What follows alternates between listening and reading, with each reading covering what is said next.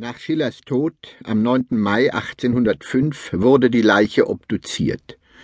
Man fand die Lunge brandig, breiartig und ganz desorganisiert, das Herz ohne Muskelsubstanz, die Gallenblase und die Milz unnatürlich vergrößert, die Nieren in ihrer Substanz aufgelöst und völlig verwachsen. Dr. Huschke, der Leibmedikus des Weimarer Herzogs, fügte dem Obduktionsbefund den lapidaren Satz hinzu Bei diesen Umständen muss man sich wundern, wie der arme Mann so lange hat leben können. Hatte nicht Schiller selbst davon gesprochen, dass es der Geist sei, der sich seinen Körper baut? Ihm war das offenbar gelungen. Sein schöpferischer Enthusiasmus hielt ihn am Leben, über das Verfallsdatum des Körpers hinaus. Heinrich Voss, Schillers Sterbebegleiter, notierte Nur bei seinem unendlichen Geiste wird es erklärbar, wie er so lange leben konnte. Aus dem Obduktionsbefund lässt sich die erste Definition von Schillers Idealismus ablesen. Idealismus ist, wenn man mit der Kraft der Begeisterung länger lebt, als es der Körper eigentlich erlaubt. Es ist der Triumph eines erleuchteten, eines hellen Willens. Bei Schiller war der Wille das Organ der Freiheit. Die Frage, ob es einen freien Willen geben könne, beantwortete er eindeutig. Wie sollte er nicht frei sein, dieser Wille, da jeder Augenblick einen Horizont von ergreifbaren Möglichkeiten eröffnet? Man hat zwar stets begrenzte, aber unerschöpfliche Möglichkeiten vor sich. Insofern ist Freiheit offene Zeit. Doch es geht nicht nur um die Wahl zwischen Möglichkeiten, noch entscheidender ist der schöpferische Aspekt der Freiheit. Man kann auf Dinge, Menschen und auf sich selbst einwirken nach Maßgabe von Ideen, Absichten, Konzepten. Die schöpferische Freiheit bringt etwas in die Welt, das es ohne sie nicht geben würde. Sie ist immer auch eine Creatio ex nihilo.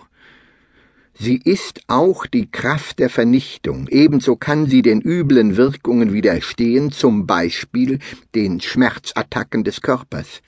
Schiller hatte ein kombatantes Verhältnis zur Natur, auch der eigenen. Der Körper ist dein Attentäter.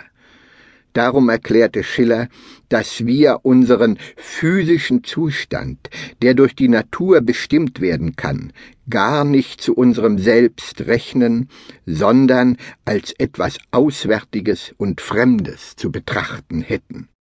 Damit konnte sich sein großer Antipode und Freund Goethe nicht anfreunden. Er nannte das Schillers Evangelium der Freiheit und meinte, er seinerseits wollte die Rechte der Natur nicht verkürzt wissen. Das wiederum erschien Schiller abwegig. Ihm war die Natur mächtig genug. Sie braucht keinen Beistand. Beistehen sollte man den bedrohten Rechten des Geistes und die Macht der Freiheit sichern. Das Abenteuer der Freiheit war Schillers Leidenschaft und deshalb wurde er zu einem Jean-Paul Sartre des späten 18. Jahrhunderts. Schillers Idealismus besteht in der Überzeugung, dass es möglich ist, die Dinge zu beherrschen, statt sich von ihnen beherrschen zu lassen. Wie Sartre erklärt er, es kommt darauf an, etwas aus dem zu machen, wozu man gemacht wurde die ihn näher kannten, berichten übereinstimmend, dass Schiller fast immer angespannt, tätig, konzentriert gewesen sei, neugierig und hellwach bis zum Misstrauen. Das Wirkliche, erzählt seine Frau Charlotte, machte einen ängstlichen Eindruck auf ihn. Anders als Goethe besaß Schiller kein ruhiges und gelassenes Weltvertrauen. Er fühlte sich von keiner gnädigen Natur getragen, alles musste man selbst machen. So wurde er zu einem Athleten des Willens im Leben und im Werk. Am Anfang die Misere, so schlecht aber geht es ihm nicht. Eine liebevolle Mutter, ein zumeist abwesender Vater, kleinbürgerliche, nicht elende Verhältnisse. Die Welt der Kindheit ist fast idyllisch. Dann aber gerät er an der Karlsschule in die Gewalt eines oft tyrannischen Herzogs. Den wirklichen Vater liebt er, den Landesherrn aber, der wie ein Vater ihn bis in den Schlafsaal verfolgt, fürchtet er, bis er gegen ihn rebelliert.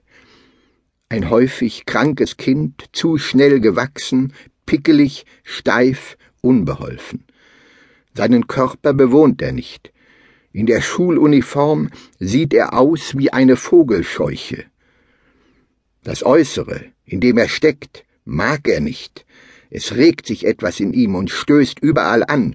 Er fühlt sich ins Dasein geworfen, er antwortet mit Entwürfen. Immer hat er irgendwelche Projekte, nur so lässt sich das Leben ertragen. Oft ist er gehemmt, seine Bewegungen stocken, dann plötzlich löst er sich und redet schnell, unabsehbar, überfließend. Wer ihm zuhört, weiß bald nicht mehr, wo ihm der Kopf steht. Schillers Enthusiasmus erwächst aus dem Lebensekel, den es immer wieder zu überwinden gilt und dem er in seinen Räubern kraftvollen Ausdruck geben wird. In diesem genialischen Stück das wie ein Naturereignis in die deutsche Theaterlandschaft einbricht, verfolgt Schiller die Spur zum Ursprung des Bösen. Er entdeckt den Skandal der Sinnlosigkeit und Ungerechtigkeit einer Natur, die den einen bevorzugt, den anderen benachteiligt. Man ist in schlimme Zufälle verwickelt, es gibt gute Gründe, dem Leben zu misstrauen. So könnte ein giftiges Ressentiment entstehen dem schöpferischen Leben zuliebe, kämpft Schiller dagegen an. Sein Enthusiasmus für die Freiheit hat deshalb auch die Bedeutung einer selbstverordneten Entgiftungskur. Schiller wird sie besonders nötig haben in der Begegnung mit Goethe. Die Freundschaft und Arbeitsgemeinschaft mit Goethe, ein Glücksfall und Glanzpunkt der deutschen Kulturgeschichte, war nur möglich, weil Schiller sich zu der Einsicht durchrang, dass es dem Vortrefflichen gegenüber keine Freiheit gibt als die Liebe, so in einem Brief an Goethe. Schiller hat ohne Scheu vor dem Kurzschluss zwischen Person und Menschheit die Liebe zur Weltmacht erklärt. Als junger Mann entwickelte er eine Philosophie der Liebe, die das altehrwürdige kosmophile Thema von der großen Kette der Wesen fortschreibt. Schiller war ein Meister der Autosuggestion. Er konnte sich selbst steigern und hineinsteigern in dieses seitumschlungen Millionen. Doch konnte er sich auch wieder herunterkühlen bis zur nihilistischen Schreckensstarre. Er kannte den Abgrund